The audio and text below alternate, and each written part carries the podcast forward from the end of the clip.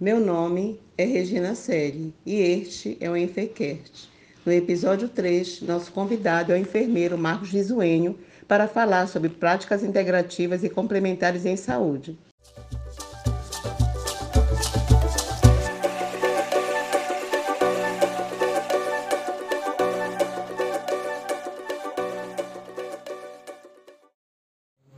Olá, me chamo Marcos Risuenho, sou enfermeiro formado pela UEPA, residente em oncologia no Hospital Ofir Loyola e terapeuta integrativo pela Associação Brasileira de Enfermeiros, Acupunturistas e de Práticas Integrativas. E hoje nós vamos falar sobre práticas integrativas e complementares em saúde no contexto amazônico. Então, vivemos em uma sociedade em que se percebe uma crescente busca pelas ditas terapias integrativas. Elas também são chamadas de práticas integrativas e complementares, também eram chamadas de terapias alternativas, de medicina tradicional chinesa, de terapias holísticas, enfim, uma, um conjunto de sinônimos que vão incidir sobre o mesmo conjunto de práticas, que são as PICs, as práticas integrativas e complementares em saúde.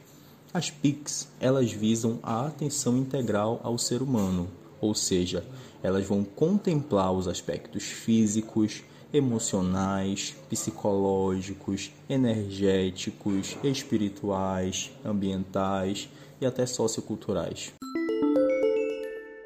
E nós temos uma segunda edição da Política que foi lançada em 2015, que é a mais recente edição, e aí ela já contempla algumas diretrizes, alguns objetivos mais focados no âmbito da implementação dessas práticas.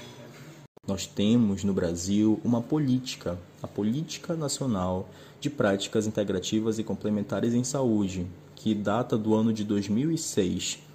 Foi a primeira política lançada né, com relação a essa área e ela já veio naquele momento trazendo série de terapias a serem implementadas no âmbito do Sistema Único de Saúde.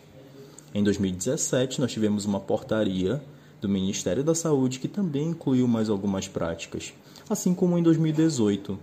Então, ao total, hoje nós temos 29 práticas integrativas e complementares inclusas no âmbito do Sistema Único de Saúde, e são diversas variam desde a cromoterapia, a massoterapia, aromaterapia, homeopatia, o reiki, a acupuntura, a auriculoterapia, musicoterapia, fitoterapia, a yoga, a dança circular, o termalismo social e muitas outras. Então são 29 países mas quando a gente pensa em implementação das PICs nos serviços de saúde, a gente se depara com alguns dados que foram levantados em 2016 pela Comissão Nacional de Práticas Integrativas. Eles constataram que nesse ano, só nesse ano, foram realizados, no âmbito do Brasil, 2 milhões de atendimentos utilizando as práticas integrativas e complementares nas unidades básicas. E é interessante perceber que desses 2 milhões, 770 foram em medicina tradicional chinesa, ou seja, aquelas práticas que incluem acupuntura, a terapia, mocha bustão, né, e outras. Inclusive também práticas corporais. 85 mil foram em fitoterapia e 13 mil em homeopatia. E mais de 926 mil em outras práticas, né, que não estavam inclusas nessas, como por exemplo o reiki, a yoga né, e muitas outras. Atualmente, no país, a gente vai se deparar um pouco como é essa realidade na região amazônica. Aí a gente pensa o seguinte, na região amazônica nós vivemos uma, nós temos ao nosso dispor uma grande diversidade, uma diversidade cultural, uma diversidade biológica, uma diversidade é, social, uma diversidade, enfim. Nós temos essa grande diversidade, porém a gente se depara com uma baixa implementação das práticas integrativas nos serviços. E é uma dicotomia porque, ao passo que a gente tem essa grande diversidade, por exemplo, de plantas, nós não temos consolidado, por exemplo, uma uma implementação da política de fitoterapia de 1.708 municípios oferecem as práticas integrativas e complementares. Nos dados do, do SUS, ela já está presente em todas as capitais e ela está concentrada em sua maior parte na atenção básica, correspondendo a 78% das práticas realizadas nesse, nesse âmbito da atenção, e 18% na atenção especializada e 4% na atenção hospitalar. Então, no Brasil, mais de 7.700 estabelecimentos de saúde ofertam alguma prática integrativa e complementar em saúde. Trabalhar com as plantas medicinais no âmbito do SUS, no âmbito da atenção aqui na Amazônia. Então, isso é uma das coisas que a gente chama atenção quando a gente pensa na nossa realidade. E existem muitas causas para esse motivo. O que está sendo feito atualmente? Atualmente estão, está sendo pensado na implementação de, desses conteúdos nos projetos pedagógicos dos cursos das instituições de ensino superior. Cursos na enfermagem, na fisioterapia, na medicina. Porque a partir do momento em que o profissional ele tem esse conhecimento, ele consegue ser um, um agente de mudança dessa realidade. Ele consegue se capacitar para levar um pouco é, dessas práticas para quando ele de fato estiver inserido no serviço teremos futuramente mais profissionais capacitados, interessados nessas práticas. É porque elas têm uma aplicabilidade muito grande. Outro ponto que é interessante falar é sobre por que essas práticas são importantes? Primeiramente, porque eles são métodos integrativos, ou seja, eles contemplam o ser humano como um ser integral, como um ser holístico, né?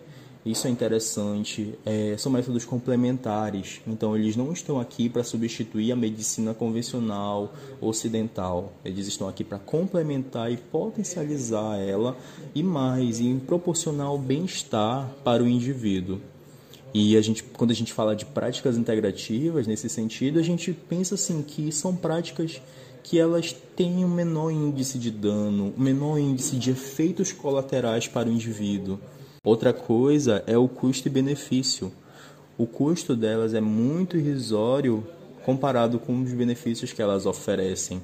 Há dados já de cidades e de unidades básicas que conseguiram reduzir em grande escala o consumo de analgésicos e de anti-inflamatórios ao implementar alguma prática integrativa. Então isso é um dado muito interessante. Então a gente percebe que com a prática integrativa sempre tem algo que a gente pode fazer seja para melhorar o bem-estar físico, bem-estar mental do paciente.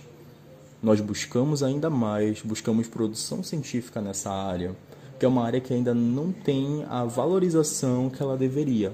Mas para que essa valorização venha, ela precisa vir com respaldo, com produção científica. Então, muitos terapeutas, muitos profissionais atualmente estão investindo em conhecer mais sobre elas, em produzir cientificamente sobre seus benefícios e elas possam ser melhor implementadas no âmbito do sistema.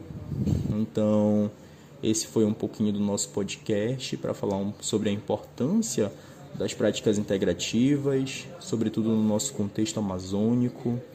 A gente ressalta que agora na pandemia, né, mais uma vez, as práticas integrativas também vieram à tona como fatores para ajudar justamente. Isso é é interessante para que a gente também pense em continuar crescendo com essas práticas após a pandemia, tanto no, no âmbito do Brasil inteiro e em especial na região amazônica, que é uma das regiões que ainda mais necessita da implementação dessas práticas na imunidade, no bem viver, no autocuidado das pessoas.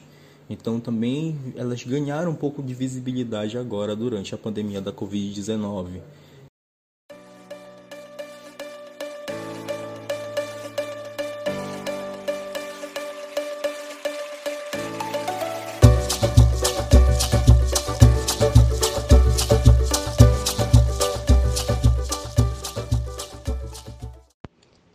O Enfecast é um podcast que aborda temas relevantes para a formação e atuação em saúde.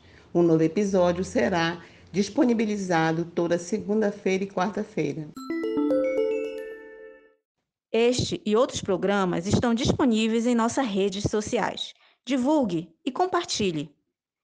O projeto Amazônidas Pluralidades na Formação e Atuação em Saúde é um projeto do edital Navega Saberes, da PROEX UFPA e da Faculdade de Enfermagem.